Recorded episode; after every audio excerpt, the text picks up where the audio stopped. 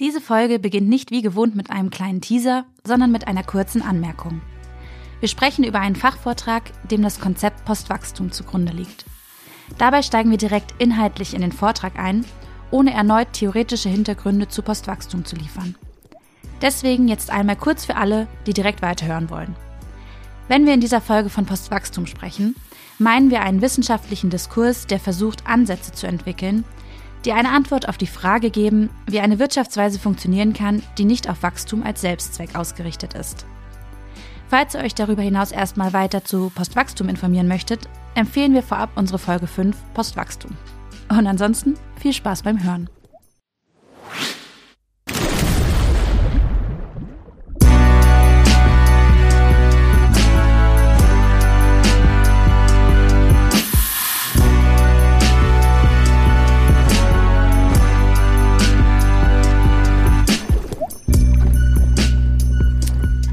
Hallo und herzlich willkommen zu einer neuen Folge Sturm und Tatendrang, der Podcast zum Umdenken und Mitgestalten.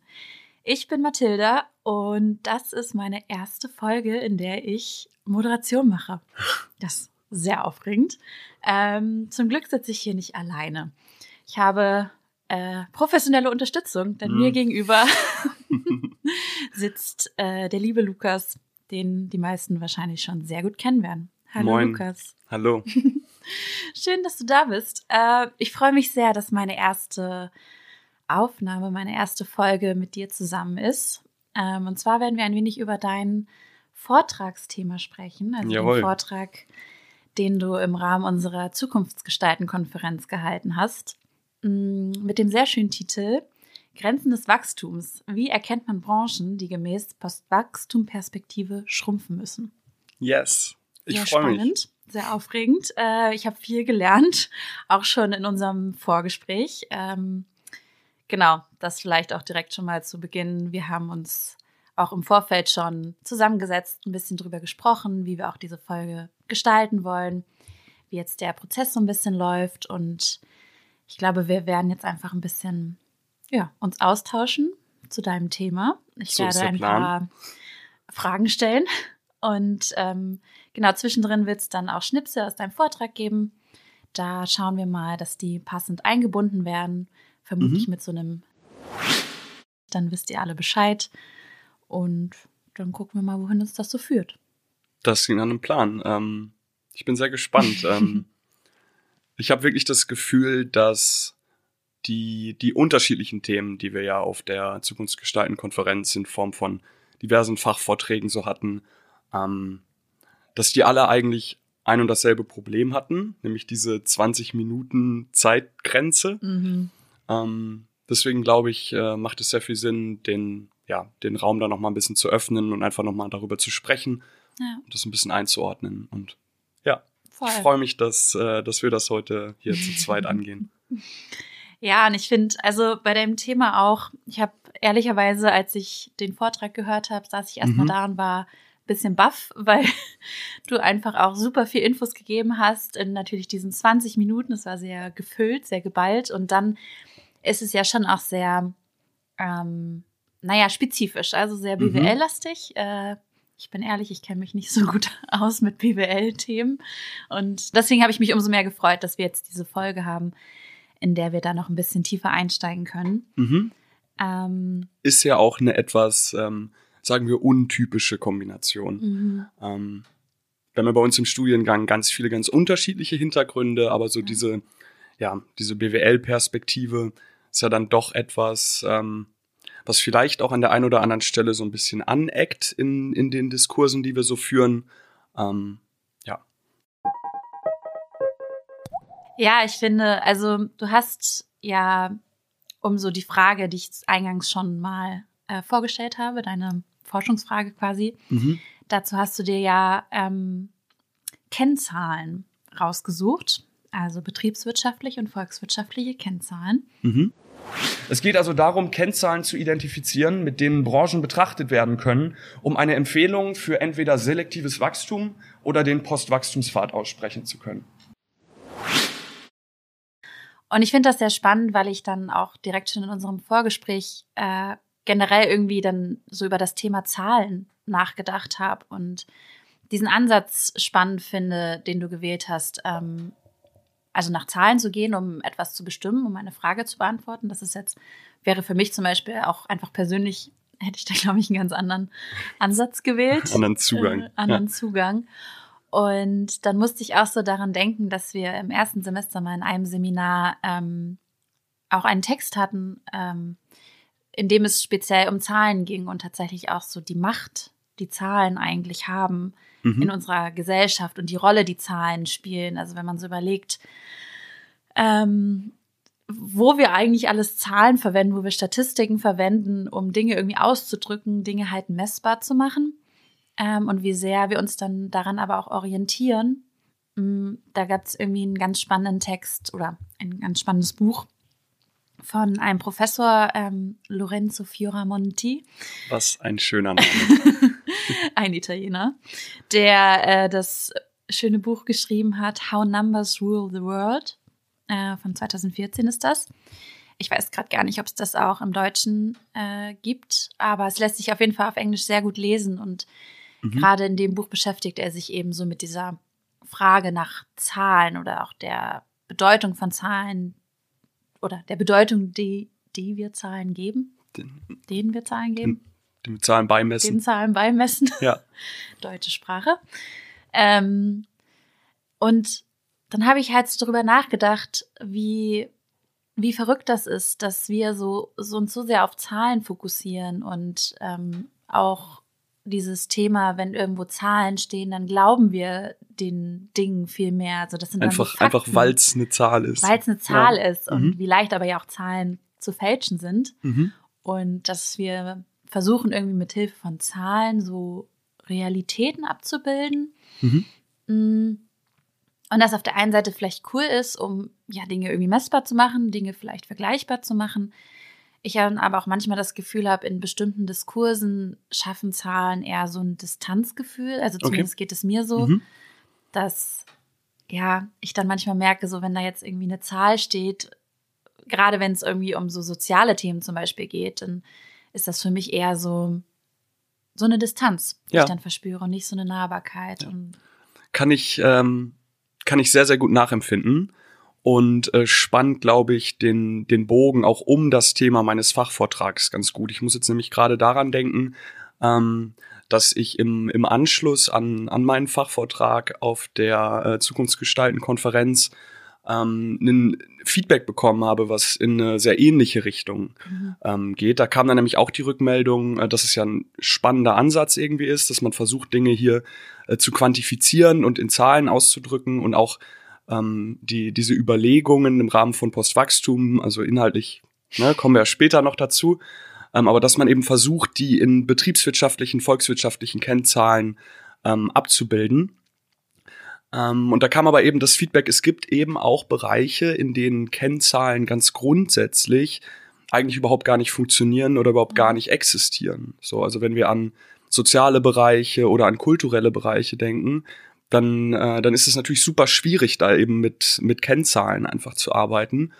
Ähm, und ich glaube, da muss ich jetzt so ein bisschen an, an unser Methodenseminar äh, denken, ähm, wenn man irgendwie auch wissenschaftlich versucht, irgendeine eine Situation, einen, einen Umstand irgendwie abzubilden, dann steht man ja am Anfang vor der, vor der grundsätzlichen Entscheidung, möchte ich das eben ähm, qualitativ oder quantitativ angehen. Mhm. Und ähm, ich bin davon überzeugt, dass es ähm, eben da unterschiedliche Bereiche gibt, dass es eben Bereiche gibt, in denen ähm, ich diese Kritik teilen würde und ich eben auch sagen würde, ähm, da ist es schwierig mit Kennzahlen zu arbeiten, da entsteht vielleicht eher dann eben so eine Dis äh, Distanz. Beispielsweise, weiß ich nicht, ich muss jetzt gerade an den Flüchtlingsdiskurs denken. Mhm. So, wenn man dann irgendwie ähm, ganz wilde äh, Zahlen von Flüchtlingsströmen äh, auf dieser Welt anfängt zu jonglieren. Und ich glaube beispielsweise bei so einem Thema, da habe ich jetzt die Tage ein sehr, sehr ausdrucksstarkes Bild ähm, vom, es gibt diesen World Press Photo Award jedes Jahr und äh, ich folge denen auf Instagram. Ich finde das, äh, find, die machen spannende Arbeit und die haben ein sehr, sehr ähm, ausdrucksstarkes Bild von einem, von einem Pushback von, von Flüchtlingen eben gepostet die Tage. Ich glaube, das ist eben ein Thema, das kann man so viel besser angehen und begreifbar machen. Auf der anderen Seite bin ich aber eben auch überzeugt, dass es Bereiche gibt, beispielsweise der Bereich, ähm, in dem ich mir jetzt Gedanken im Rahmen meines mhm. Fachvortrags gemacht habe, wo es sehr, sehr sinnvoll sein kann, dass man versucht, ähm, Dinge irgendwie runterzubrechen, konkreter zu machen, mit Hilfe von eben volkswirtschaftlichen, betriebswirtschaftlichen Kennzahlen. Ja. So. ja. Das ist echt irgendwie auch ein spannendes Thema und so, da irgendwie, ja, man kann, glaube ich, gar nicht sagen, das eine ist jetzt irgendwie quasi richtig oder falsch, also vom Ansatz her, sondern man muss irgendwie schauen, worum geht es auch, was ist ja. so die Sache. Aber ich finde, du hast gerade schon den Bogen ganz schön geschlagen zu meiner äh, Anfangsfrage.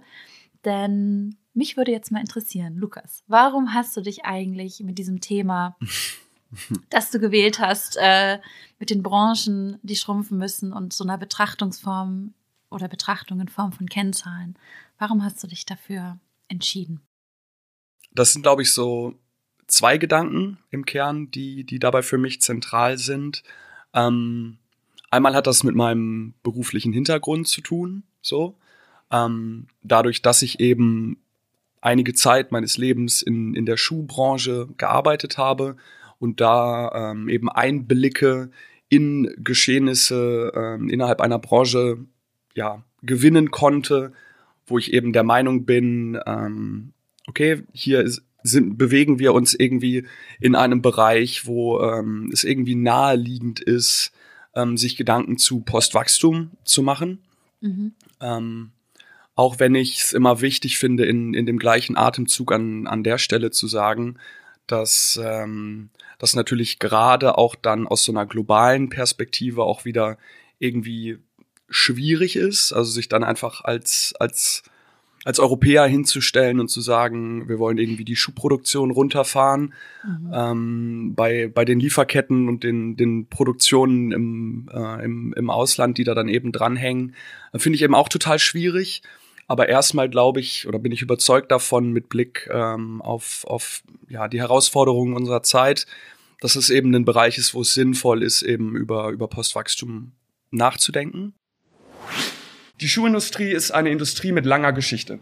Einer Geschichte geprägt von Produktionsverlagerung, Ausbeutung und unverhältnismäßigen Konsum innerhalb der Welt von Fast Fashion, siehe Dana Thomas. Für mich bezeichnend war und ist eine Erzählung von Eckhard von Hirschhausen in seinem Buch Mensch Erde, wir könnten es so schön haben. Im Rahmen des Besuchs einer Messe, auf der die Firma Adidas einen nachhaltigen, vollständig aus recycelten Materialien gefertigten Schuh präsentiert, antwortet er mit einer Erzählung über seinen Vater, der bis an sein Lebensende nur ein einziges Paar Turnschuhe besaß. In seinem Buch schreibt er dazu später, im Jahre 2019 fertigte Adidas weltweit rund 450 Millionen Paar Schuhe. Der nachhaltigste Schuh ist immer der, den man schon hat, weil alles an Aufwand, Material, Transport und Emissionen bis auf die Entsorgung ja schon geleistet wurde. Und ähm, der zweite Gedanke war so ein bisschen der, und das kam mir in, in der Zeit der, der Vorbereitung äh, des Fachvortrags. Ähm, das fand ich sehr interessant. Wenn ich mal jetzt einen Blick auf die ähm, auch bisher im Rahmen dieses Podcast-Projekts äh, erschienenen äh, Folgen werfe, ähm, dann skizzieren die eigentlich ganz gut die, die Argumentationslinie bis hin zu meinem Fachvortrag. Ähm, also um es konkret zu machen, erste Folge haben wir über multiple Krisen gesprochen. Das ist für mich so die, die zentrale Gegenwartsdiagnose, das, das Feststellen des, des Ist-Zustandes irgendwie. Mhm. Dann haben wir danach über Technologieoptimismus und Entkopplung uns Gedanken gemacht, wo ja die zentrale Erkenntnis die war, dass wir halt gesagt haben, ja, nur technologischer Fortschritt wird uns nicht retten, äh, sondern wir brauchen eben Suffizienz, was ja dann die, die nächste Folge bei uns im Podcast war. Und ähm, ja, ein Konzept, ähm, was eben versucht, Suffizienz voranzubringen, ist für mich eben ähm, Postwachstum so. Und äh, deswegen war ich dann einfach inhaltlich, gedanklich in, in diesem Bereich unterwegs und habe da dann einfach versucht, ähm, ja, die Gedanken aus dem, aus dem Seminar, also das theoretische Nachdenken über Postwachstum, ähm, mit den Gedanken aus meinem betriebswirtschaftlichen Bachelor irgendwie zu verknüpfen. Ja. Und ähm, ja, von aus, aus dem Bereich kannte ich eben das, das Arbeiten mit, mit Kennzahlen. Ähm, wir haben da immer viel mit Excel-Tapeten und so gearbeitet. Ähm, Tapeten. und äh, ja, und ich hatte einfach das Gefühl, dass ähm, sich der, ich sag jetzt mal, Postwachstumsdiskurs, so wie er sich über die, die letzten Jahre entwickelt hat, so wie wir das im, im Seminar eben kennengelernt haben, ähm, dass der gerade an so einem, so einem Punkt steht, dass die Bemühungen da zunehmend in eine Richtung gehen, dass man versucht, so theoretische Überlegungen, also diese sehr mhm. grundlegende Wachstumskritik, die der Postwachstumsdebatte am Ende ja irgendwo zugrunde äh, liegt, so, mhm. äh, dass man eben zunehmend versucht, die zu operationalisieren, zu konkretisieren, runterzubrechen, so. Und das war der Punkt, äh, wo ich dann an, angefangen habe, ähm, ja eben über Kennzahlen in, ja, in diesem thematischen Umfeld eben nachzudenken. Irgendwie hast du es auch schon angesprochen, irgendwie waren wir auch gerade schon ein bisschen dabei, aber vielleicht nochmal so grundsätzlich so dein Vortragsthema ähm, und diese ganze, ja, auch so ein bisschen Diskurs, Postwachstum, Kennzahlen, diese Herangehensweise. Mhm. So, was hat das für dich ähm, mit deinem Verständnis von Transformation zu tun? Also wenn ich über Transformation ähm, nachdenke, dann ist mittlerweile, das hat sich glaube ich auch gewandelt ähm, über die letzten anderthalb Jahre, die wir uns jetzt irgendwie damit beschäftigen, ist so ähm, der erste Gedanke, der da einfach sehr zentral für mich ist. Also wir sprechen ja immer über sozial-ökologische Transformation. Also wir haben explizit diese, diese beiden Dimensionen, die wir uns anschauen. Ähm, und was ich irgendwie total mag an unserer Perspektive, ist, dass ich das Gefühl habe, dass ähm, wir also diese, diese Klimaperspektive natürlich auch sehr stark ähm, immer mit drin haben, einfach aufgrund der, der Dringlichkeit, der Notwendigkeit, ähm, dass wir aber, wenn es dann darum geht, irgendwie Ansätze, Alternativen ähm, zu entwickeln, eben auch immer die, die sozialen Themen sehr, sehr stark mitdenken hm, wenn nicht sogar die sozialen Themen, also in, in meinem Denken fast immer noch ein bisschen, bisschen höher sogar angesiedelt sind. Und ich, ich mag das einfach als Zugang zu, zu Transformation, weil ich das Gefühl habe, darüber kann man, kann man Menschen erreichen.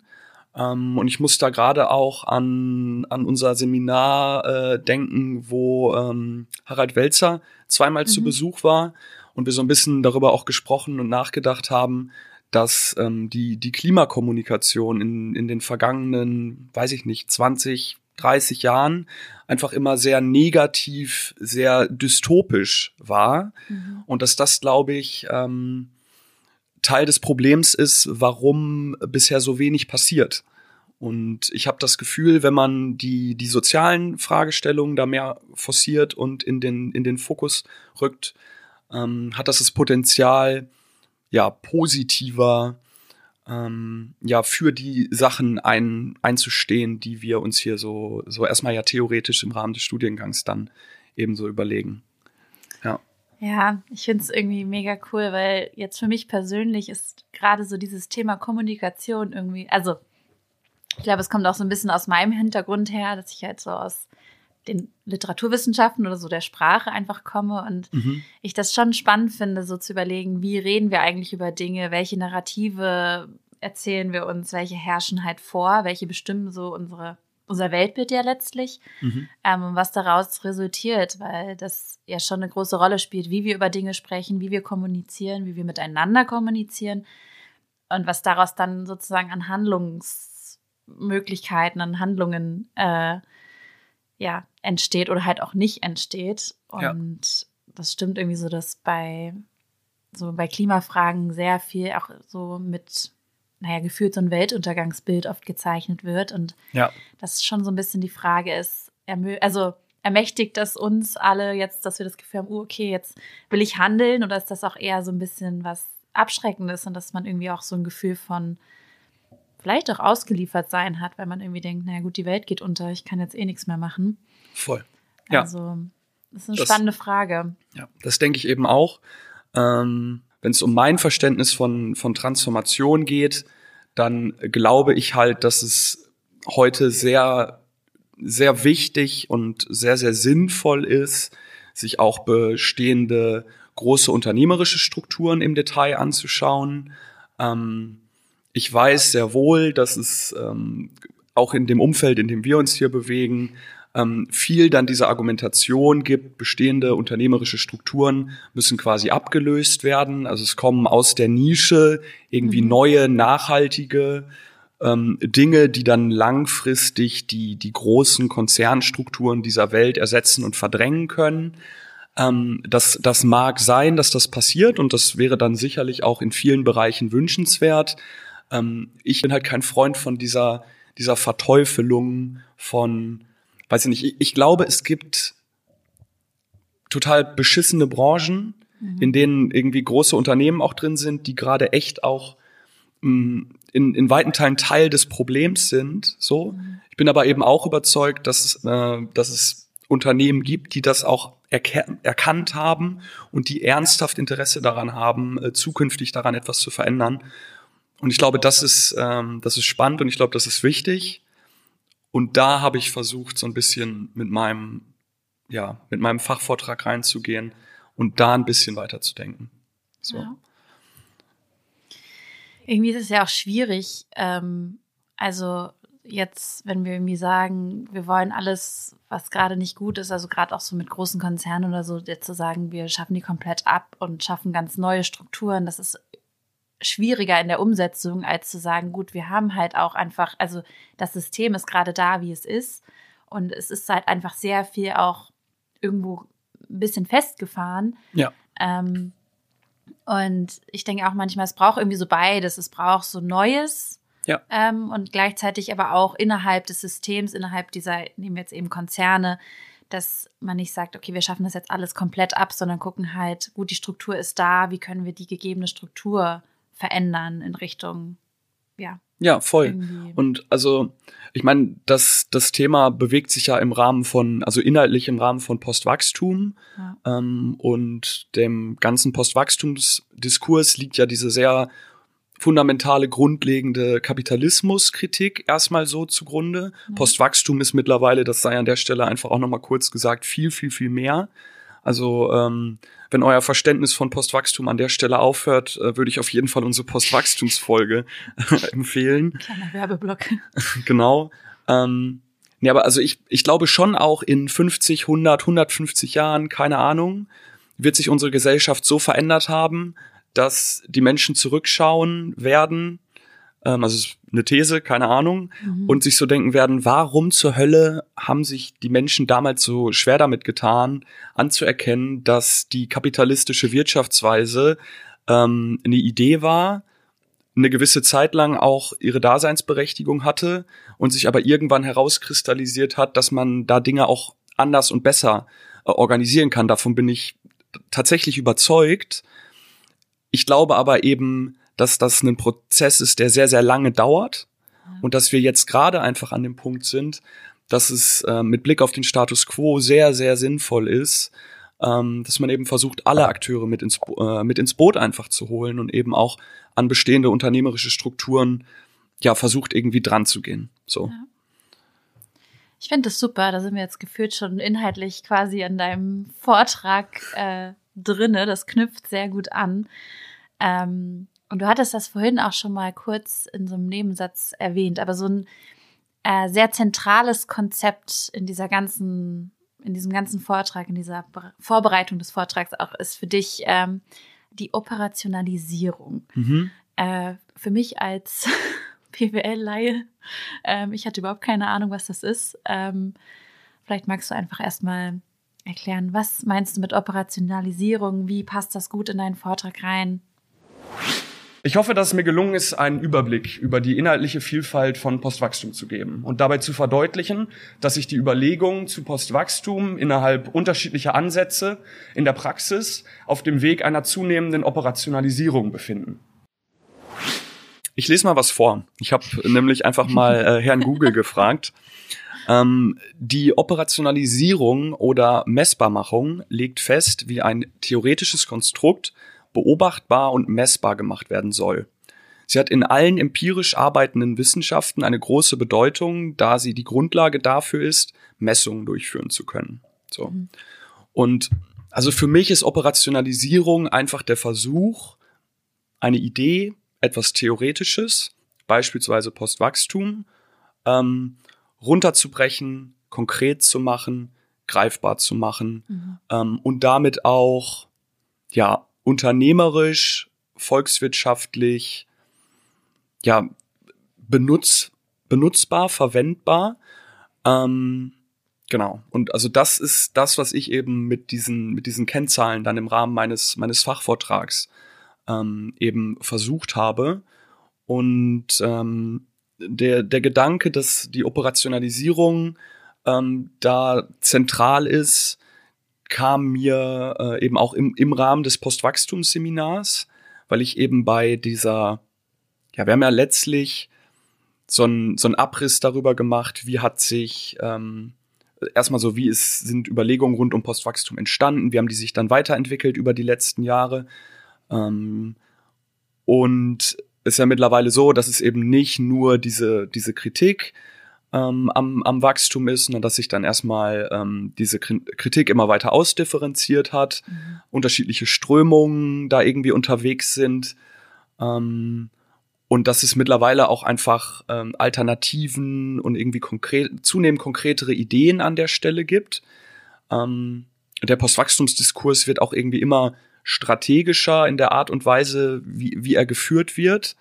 Ähm, und ich hatte einfach da das Gefühl, dass Postwachstum gerade sich auf diesem Weg der Operationalisierung eben befindet. Also das ist ein theoretisches Konstrukt, dass man versucht, das in die Praxis zu überführen. Und da habe ich versucht, meinen kleinen Teil im Rahmen eines 20-minütigen Fachvortrages irgendwie zu, zu leisten. Also da, das, ja, beantwortet das die Frage? Das beantwortet die Frage. Ich finde es super. Also gerade dieses Bild so von der Theorie in die Praxis übertragen, trifft es, glaube ich, ganz gut. Ja, und du hast also insgesamt vier Kennzahlen dir erarbeitet, dir überlegt. Und ich würde sagen, wir steigen auch vielleicht jetzt einfach mal ein bisschen inhaltlich ein, was das so für Kennzahlen sind, was dahinter steckt, was du dir dabei gedacht hast. Gerne, ja. Ähm, das erste, worüber du gesprochen hast, ist die Marktsättigung. Mhm. Magst du da ein bisschen was drüber erzählen? Eine erste Kennzahl könnte dabei die Marktsättigung sein. Denn wofür braucht es zusätzliches Wachstum, wenn ein Markt bereits vollständig gesättigt ist? Die Marktsättigung berechnet sich als Anteil des Marktvolumen wie viel wurde im Markt umgesetzt, vom Marktpotenzial. Wie viel kann insgesamt auf dem Markt umgesetzt werden? Wie hoch ist die Nachfrage?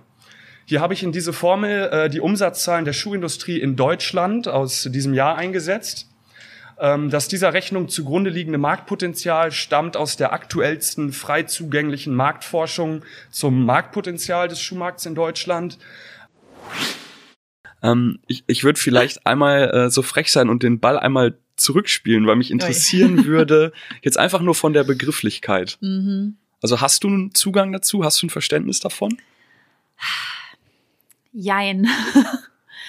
ähm, also so ein bisschen irgendwie, weil wir da schon ein paar Mal drüber gesprochen haben, mhm. ähm, halt so die Frage von, also im Prinzip ja, wie gesättigt ist der Markt, mhm. je nachdem, welche Branchen man sich anguckt, welchen Bereich man sich anguckt und ähm, so wie ich das verstanden habe und wie du mir das dann auch schon ein paar Mal erklärt hast, ähm, wenn man jetzt eben zum Beispiel die Schuhbranche nimmt und dann irgendwie guckt, okay, hier ist so ein Turnschuh und weiß ich nicht, ähm, wie viele Turnschuhe gibt es inzwischen schon auf dem Markt und braucht es irgendwie noch mehr, braucht mhm. es vielleicht andere? Also da so, das habe ich immer so drunter verstanden unter Sättigung, Marktsättigung, mhm. wie, ja, ja, wie satt sind wir an Turnschuhen oder haben wir noch Hunger nach mehr Turnschuhen? Ja dem ist dann auch gar nicht mehr so viel äh, hinzuzufügen. Also die Marktsättigung ähm, ist halt, also das ist halt so ein Ding, was man berechnen kann. Mhm. Ähm, das ist auch kein neues Konstrukt, sondern das wird seit seit Jahren, Jahrzehnten, keine Ahnung, von Marktforschungsinstituten ähm, bewertet und berechnet für unterschiedliche Branchen. Ähm, und du schaust dir eben einfach einmal an, wie viele Produkte wurden im Markt umgesetzt und wie hoch ist der Anteil davon ähm, quasi gemessen am Marktpotenzial. So. Mhm. Und ich glaube, Stichwort Marktpotenzial, das ist dann, dann der Punkt, wo es, wo es spannend wird. weil das Marktpotenzial, also die Beantwortung der Frage, wie viel von Produkt X können wir auf einem Markt umsetzen, mhm. das ist eben eine Frage, die dann eben von diesen Marktforschungsinstituten ähm, beantwortet wird. Und ich habe im Rahmen meiner Recherche auch irgendwie gemerkt, ähm, das ist halt eine wir haben eben schon so ein bisschen darüber gesprochen, auch die, die Schwierigkeiten mit Kennzahlen. Ne? Und gerade bei so einem Marktpotenzial ähm, mit Blick beispielsweise auf Marketing, mhm. was ja heutzutage ähm, sehr, sehr, sehr ähm, weit entwickelt ist, ähm, hat sich das Marktpotenzial beispielsweise, oder ne, wenn wir jetzt über, über Schuhe sprechen, das war ja so der auch exemplarische Zugang, den, den ich im Rahmen des Fachvortrags auch gewählt habe, ähm, äh, war mein Gefühl so ein bisschen, dass sich das, das Marktpotenzial, dass es einfach unfassbar groß in dieser, in diesen Darstellungen ist und dass das von meinem Gefühl ähm, fernab davon ist, wie die, die tatsächlichen ähm, Marktpotenziale mit, mit Blick auf Bedarf halt mhm. wären. Ne? Also schließt sich dann natürlich die Frage am Ende an, wie viele Schuhe brauchen wir denn? Mhm. Ähm, genau, und das, also das ist das, was ich bei, bei der Kennzahl der, der Marktsättigung eben ähm, spannend fand. Ähm, genau, also, und ansonsten, so ja. Bedarfsermittlung sozusagen. Ja, also die, die Frage so ein bisschen danach, ähm, wie bewerten wir äh, Marktpotenziale? Mhm. So, als, als Anschlussfrage an der Stelle. Ähm, und ansonsten war es für mich halt einfach eine, eine Kennzahl, so wie du es eben eingeführt hast, letzten Endes, um sich eine Branche anzuschauen und zu entscheiden, ähm, ist diese Branche gesättigt, mhm. wie beispielsweise für Schuhe oder sprechen wir jetzt hier, weiß ich nicht, über erneuerbare Energien, mhm. wo der Markt halt ganz sicher noch nicht gesättigt ist? Ähm, und damit ist die, die Marktsättigung dann für, für mich eine, eine potenzielle Kennzahl, an der dann eben entschieden werden kann, ähm, sprechen wir hier über eine Branche, die den Postwachstumspfad einschlagen sollte? Oder sprechen wir hier über eine Branche, wo, wo selektives Wachstum ähm, eben wünschenswert ist? Mhm. So. Und vielleicht nochmal kurz zum Verständnis, das kann man berechnen. Genau, das, da gibt's einfach eine Formel, da haust du halt die, die Umsatzzahlen rein mhm. und dann haust du das Marktpotenzial rein und dann kannst du die Marktsättigung berechnen. Apropos Zahlen, kommen wir direkt zum nächsten, denn dein, deine zweite Kennzahl ähm, ja, sind Preise, beziehungsweise also Angebot und Nachfrage. Mhm. Dazu hast du dir auch Gedanken gemacht und das so ein bisschen als mögliche, möglichen Faktor identifiziert für dich, ähm, woran man ja vielleicht Branchen ja. messen kann. Die Idee im Rahmen des Fachvortrags sich auch über, über Preise Gedanken zu machen, ähm, kam so ein bisschen daher, dass es ein Instrument gab, was ich äh, im Rahmen meines Bachelorstudiengangs irgendwie geliebt habe. Das äh, sind Preis-Mengen-Diagramme. Klingt richtig ähm, cool. Ja, da, wahrscheinlich äh, gibt es auch nicht so viele Menschen, die BWL studieren und äh, die am Ende sagen, ich fand die Preis-Mengen-Diagramme äh, super.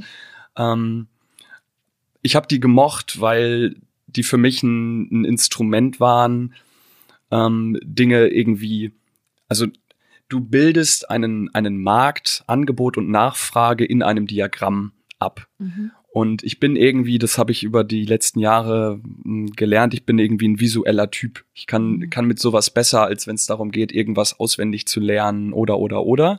Ähm, sobald ich mir irgendwie Dinge in, in Diagrammen aufzeichnen kann, habe ich das Gefühl, ähm, ich verstehe das oder mhm. es wird es wird greifbarer für mich und deswegen habe ich einfach mal ähm, versucht, okay, was was passiert denn so, wenn ich mal einfach so ein bisschen äh, Preise recherchiere im im Rahmen der der Schuhindustrie ähm, und das verknüpfe mit Überlegungen dieser dieser Preismengendiagramme.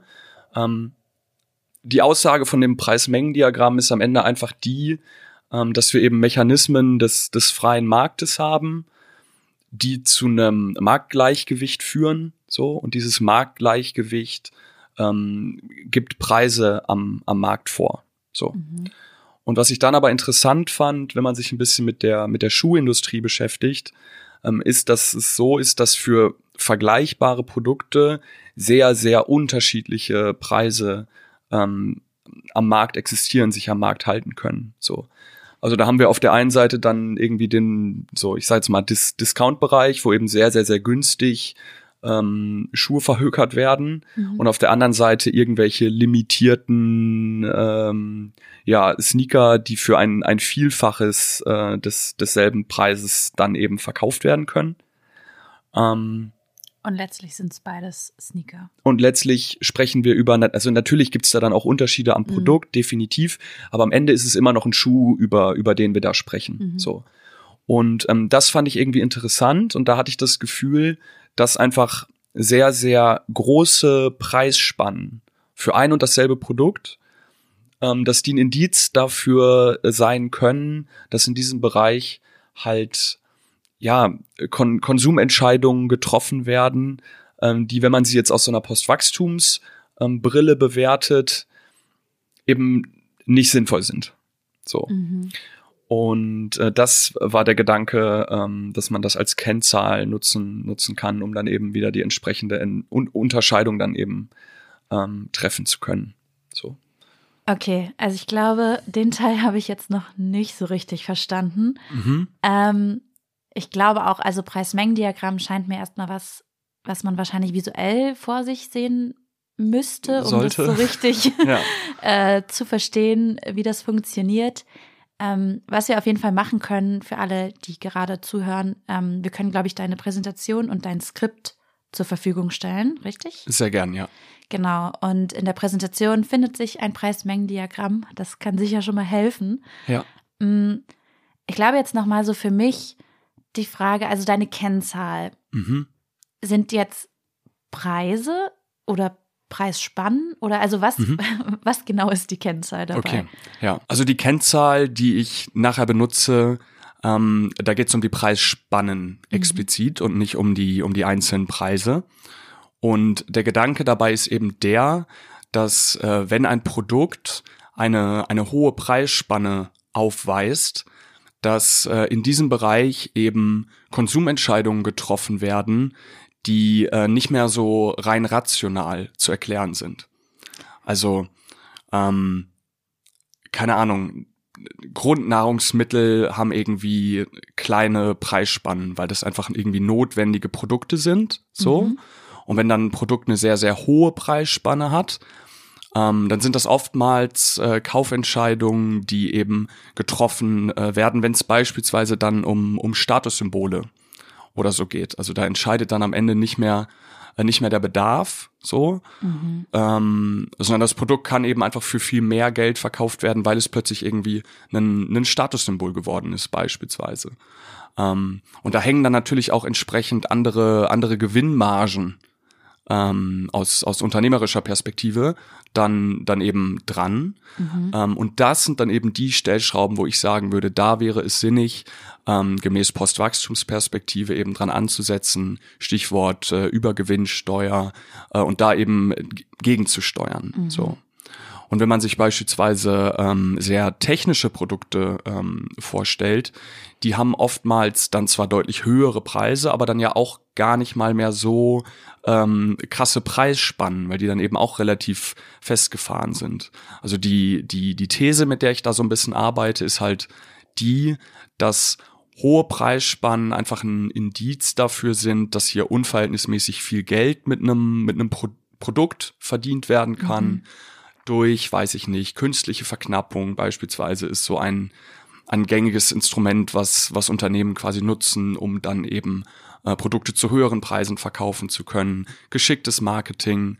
Ähm, Genau, und deswegen geht es mir bei der, bei der Kennzahl darum, explizit sich die Preisspannen anzuschauen. Okay, also ich glaube, das ist jetzt schon ein bisschen greifbarer geworden. Ähm, genau, also so dieses Beispiel Schuhe, Grundnahrungsmittel, technische Geräte.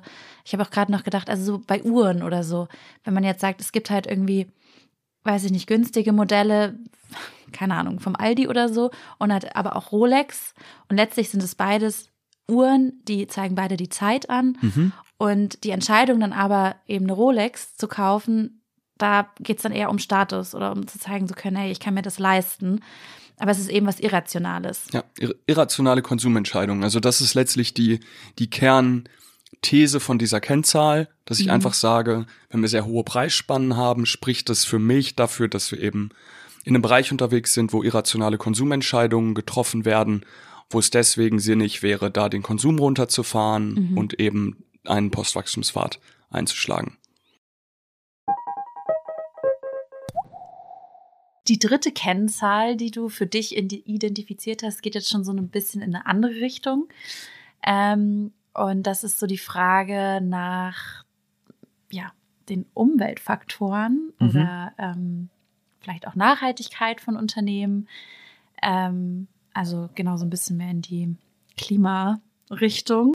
Ähm, also es war mir halt ein Anliegen, auch so eine Kennzahl mit aufzunehmen. Ich habe ja eingangs auch schon mal gesagt, die Notwendigkeit, die Dringlichkeit, ähm, konsequenten, progressiven Klimaschutz zu betreiben, ähm, die sehe ich auf jeden Fall, die befürworte ich zu 100 Prozent eigentlich in allen Bereichen. Demnach ist zu betonen, dass Geschäftsmodelle mit hoher Emissionsintensität aus Postwachstumsperspektive schnellstmöglich und unter Einsatz sämtlicher gesellschaftlicher Kräfte auf den Pfad der Reduktion gebracht werden sollten. Ähm, und deswegen war es mir wichtig, auch in, in diesem ja, Modell, was ich ja versucht habe, mit diesen Kennzahlen zu entwickeln, eben auch eine Kennzahl zu haben, die ähm, das Thema Umwelt adressiert. Ich muss da aber ganz ehrlich sagen, äh, dass ich es mir da sehr leicht gemacht habe. Also da habe ich letzten Endes einfach auf, ähm, ja, auf bestehende Instrumente genutzt, äh, äh, gesetzt, bestehende Instrumente ähm, zu nutzen. Ähm, weil ich im, im Bereich Umweltzerstörung halt sehe, dass da dieser Diskurs um CO2-Reduktion ähm, sehr, sehr präsent einfach schon ist und auch sehr, sehr weit ähm, geführt ist.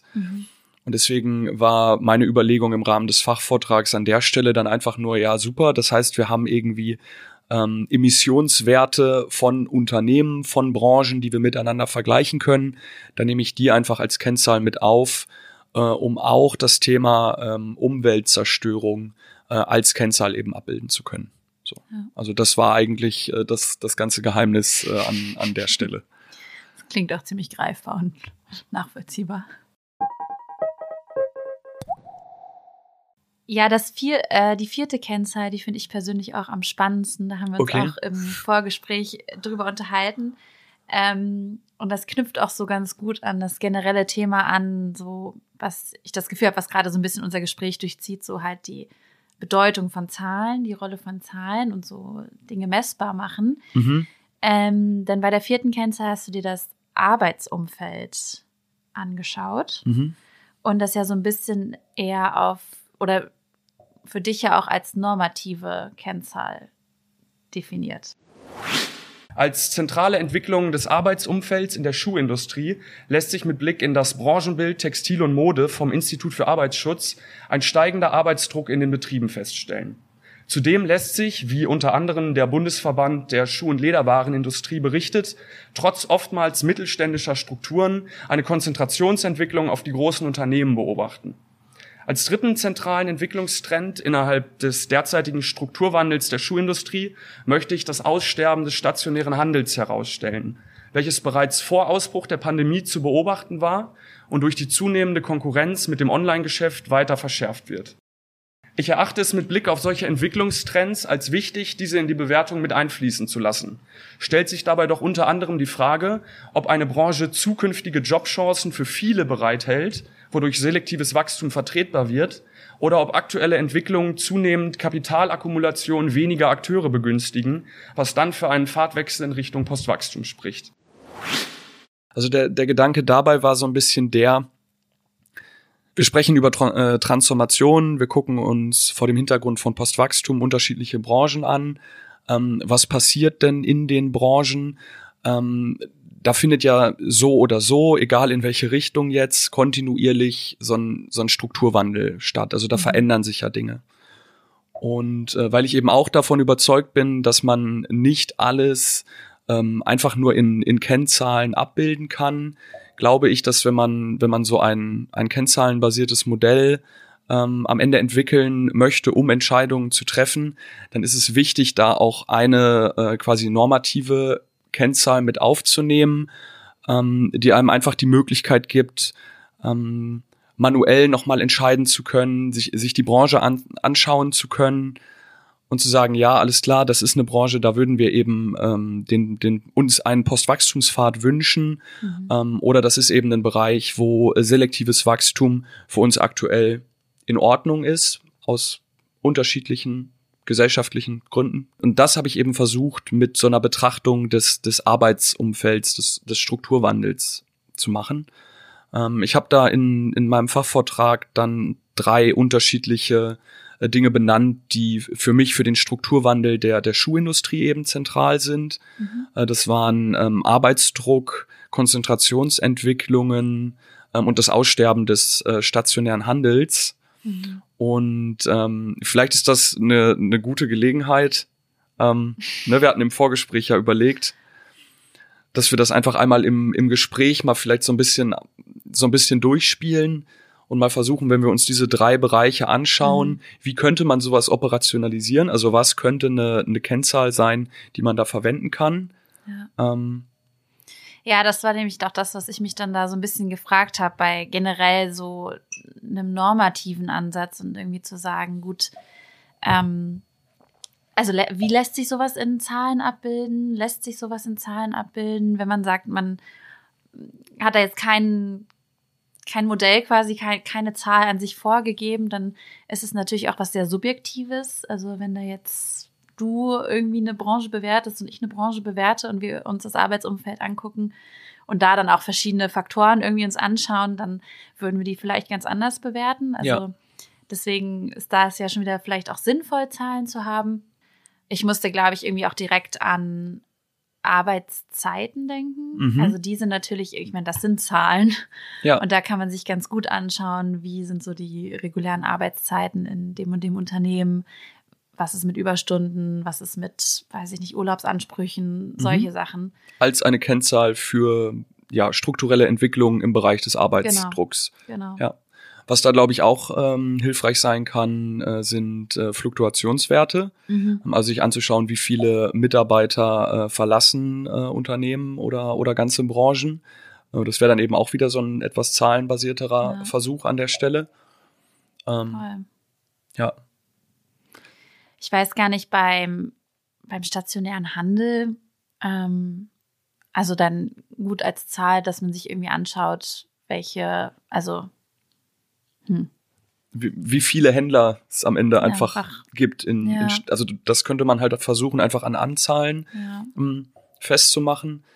Ich hatte so ein bisschen das Gefühl, oder warum ich dieses, dieses Nachdenken über das Aussterben des stationären Handels mit reingenommen habe, ist mit Blick auf Post oder mit, mit Blick auf Postwachstum war so der Gedanke, dass also mein Verständnis von Postwachstum auch damit einhergeht, dass man versucht, Dinge lokaler zu organisieren, mhm. dass man irgendwie versucht, Communities zu stärken und organ große Organisationseinheiten irgendwie runterzubrechen. Mhm. So. Ähm, und deswegen hatte ich dann gedacht, okay, da muss man sich irgendwie mal anschauen, was da im Fall der Schuhindustrie gerade mit dem stationären Handel passiert ähm, weil wir da eben krasse Konzentrationsentwicklungen eben auf die großen, auf die großen Unternehmen haben. Mhm. Und das war so ein bisschen der Versuch, so eine lokal gedachte Dimension da reinbringen zu wollen. Ah, okay. Ich bin aber auch noch nicht gedanklich viel weiter gekommen, als irgendwie ähm, sich zu überlegen, okay, dann kann man sich halt irgendwie Anzahlen von Unternehmen und, und so irgendwie in gewissen Regionen anschauen. Ähm, das ist sicherlich ein Bereich, den man, den man noch stark weiterdenken kann. Ja. So.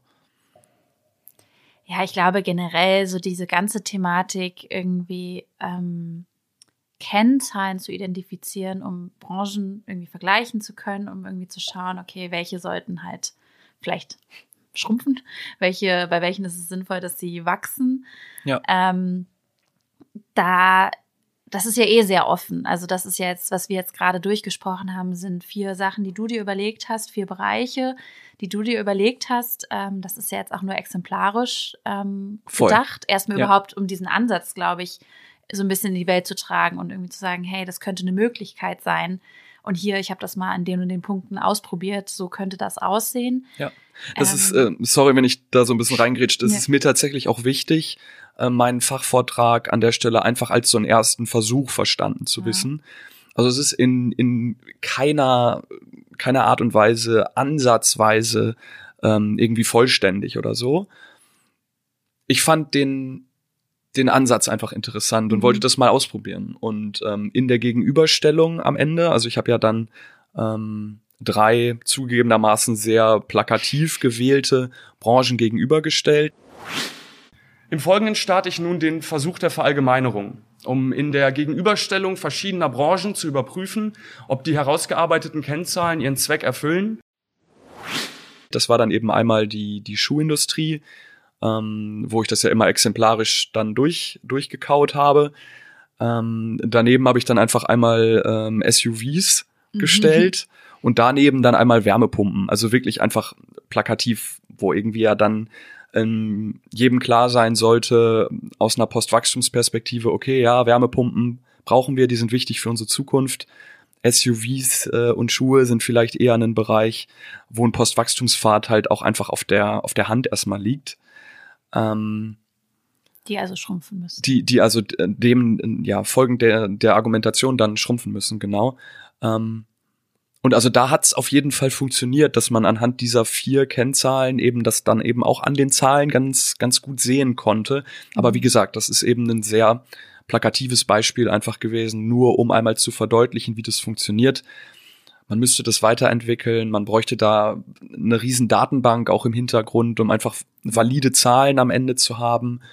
Ähm, und eben dieses ganze Thema äh, normative Bewertung, was da eben auch äh, mit Ja. reinspielt, was eben auch noch weiter äh, gedacht und äh, in, entwickelt werden müsste. Ähm, genau. Trotz alledem, also ich bin, bin von dem Ansatz an sich halt überzeugt und ähm, ja. Ja. Ich finde das auf jeden Fall auch, also das ist, geht eben wieder so ein bisschen in dieses Thema auch so Zahlen ja dann doch auch nutz, zu nutzen für irgendwie bestimmte Dinge, weil Zahlen letztlich ja doch auch irgendwie was abbilden. ja. Ich finde es schon irgendwie, glaube ich, cool, dabei immer wieder sich bewusst zu machen, auch dass, naja, also zum einen Zahlen sowieso auch ziemlich leicht gefälscht werden können, aber dass damit auch bestimmte Dimensionen verloren gehen können. So hinter Zahlen, das ist dann alles immer sehr rational. Ähm, und so, ja gut, was heißt es dann, wenn da eine bestimmte Zahl steht? Was meint das aber eigentlich gerade, wenn es eben wirklich so um normative Bereiche geht und da Menschen hinterstecken, hinter Zahlen? Ja. Dann ähm, finde ich schon, dass man da vielleicht auch nochmal andere Ansätze mit einfließen lassen kann. Aber ich glaube auch, dass es irgendwie erstmal an sich eine coole Idee ist, ähm, zu sagen, ey, hier, was könnten Faktoren sein, was könnten Kennzahlen sein, die können wir gut auf verschiedene Sachen anwenden und dann können wir Vergleiche ziehen und dann können wir sozusagen Empfehlungen aussprechen. Genau, also das, das gefällt mir sehr gut, das als Empfehlung verstanden Ja. ähm, zu wissen. Und ich, ich muss jetzt gerade an ein Gespräch äh, von vor ein paar Tagen mit einem Kumpel von mir denken, äh, wo es dann inhaltlich auch irgendwie um, um Postwachstum ging. Mhm. Und ich ähm, dann wieder die Erfahrung gemacht habe, dass äh, mein, mein Gesprächspartner so ein bisschen auf die ba äh, Barrikaden geht und irgendwie so die, die Position einnimmt, naja, aber Postwachstum, das ist ja irgendwie ein rein normatives und total ideologisches Mhm. ähm, äh, Konzept, wo ich, wo ich dann so denke, äh, okay, nee, also einerseits hast du dich vielleicht noch nicht genug mit Postwachstum beschäftigt. Ähm, und andererseits ähm, ist das aber auch sicherlich äh, Teil, Teil des Problems. Und ich kann deine Reaktion erstmal äh, nachvollziehen. Und deswegen glaube ich, dass so ein, so ein zahlenbasierter Empfehlungsansatz, dass das total hilfreich sein kann, ähm, solchen, solchen Reaktionen dann auch was entgegenzuhalten und zu sagen, okay, aber guck mal, wir haben jetzt hier ähm, den und den Ansatz gefahren, ähm, plus auch irgendwie Überlegungen um so, um so strategische Entscheidungen, vielleicht auch innerhalb dem Teil der, der Postwachstumsbewegung, also der Menschen, die schon davon überzeugt sind, dass Postwachstum sinnvoll sind, Mhm. die stehen jetzt ja dann auch vor der Entscheidung, ähm, sich überlegen zu müssen, okay, worauf fokussieren wir uns denn erstmal? Also was sind denn die Branchen, wo wir mit einem Postwachstumspfad auch den größten Impact haben und am meisten verändern können? Und ähm, genau, also das, das ist einfach so, Ja. so der Gedanke, da, da was an, an der Hand zu haben. Das ist halt einfach konkret zu haben, ne? Genau. Ja. Voll. Ich glaube, das ist echt so ein Bereich, so ein Thema irgendwie, das kann man super in alle möglichen Richtungen irgendwie weiterdenken. Ähm, vielleicht haben ja auch Menschen da draußen Lust jetzt bekommen, sich irgendwie mal Gedanken zu weiteren Kennzahlen zu machen oder generell zu dem Thema irgendwie Dinge messbar zu machen, um dann halt ja Also- Empfehlungen auszusprechen. Ähm, also das würde mich total freuen. So, also das ist halt ein Thema, was mich jetzt beschäftigt, Mhm. ähm, wo ich weiter drüber nachdenken werde. Und ähm, wenn es Menschen da draußen gibt, die da Meinungen, Gedanken, Perspektiven zu haben, ähm, würde ich mich sehr, sehr freuen, ähm, da, mal in, da mal in den Austausch einfach zuzugehen. Ähm, ja, Ja, ich glaube, äh, so inhaltlich sind wir am Ende. Verrückt. Ähm, ich hatte das Gefühl, es war jetzt irgendwie so einmal schnipsen und wir sind durch. wir, haben, wir haben einfach ein Gespräch geführt. Ja, einfach ein Es Gespräch hat, äh, geführt. Es hat richtig viel Spaß gemacht. Ja. Ähm, vielen, vielen Dank, Lukas, dass du meine erste Folge so angenehm gemacht hast und so ein guter Gesprächspartner bist. Und ich hoffe, wir konnten ähm, ja bestimmte Begriffe oder generell das Thema greifbar machen, verständlich machen, auch Interesse wecken. Wie gesagt, vielleicht haben jetzt Leute richtig Bock drauf, Kennzahlen zu identifizieren. Wäre super, dann schreibt uns. Wir würden uns freuen, das zu hören. Ähm, und ansonsten danke, Lukas. Danke, äh, danke dir, Mathilda, dass du äh, ja die vielen Gedanken, die immer so in meinem Kopf dann so aufpoppen, äh, hier auf einer auf einer Bahn gehalten hast und Ich hab's ähm, versucht. ja, ich, ich bin sehr gespannt, ähm, vielleicht auch interessant für für Zuhörende, vielleicht auch nicht. Ich erzähl's trotzdem. Letzte Worte. Jetzt, jetzt geht's halt an den Schnitt, ne? Also ähm, Ja. ist jetzt das erste Mal ähm, für uns. Das hatte sonst nämlich netterweise immer Aurelie übernommen. Mhm. Und wir sind mal sehr gespannt, wie, wie das jetzt wird. ähm, wenn ihr das aber hört, dann hat es offensichtlich geklappt. Ähm, genau. Ja, und damit ähm, würde ich sagen, wir beenden diese Folge. Vielen Dank auch an alle, die zuhören. Das freut uns sehr. Ihr Schön, könnt- dass ihr dabei wart. Ja, und seid vor allem auch gespannt auf alles weitere, was noch in den nächsten Monaten so kommen wird von uns. Da sind auf jeden Fall auch viele weitere coole Themen noch mit dabei. Und bis dahin, äh, habt einen schönen Tag, Mittag, Passt auf euch auf. Abend, Mhm. wann auch immer ihr die Folge hört. Seid lieb zueinander und Ja. ähm, Umarmt euch. Und äh, wenn die Sonne scheint, genießt die Sonne. Sonne ist wichtig. macht's gut. Tschüss.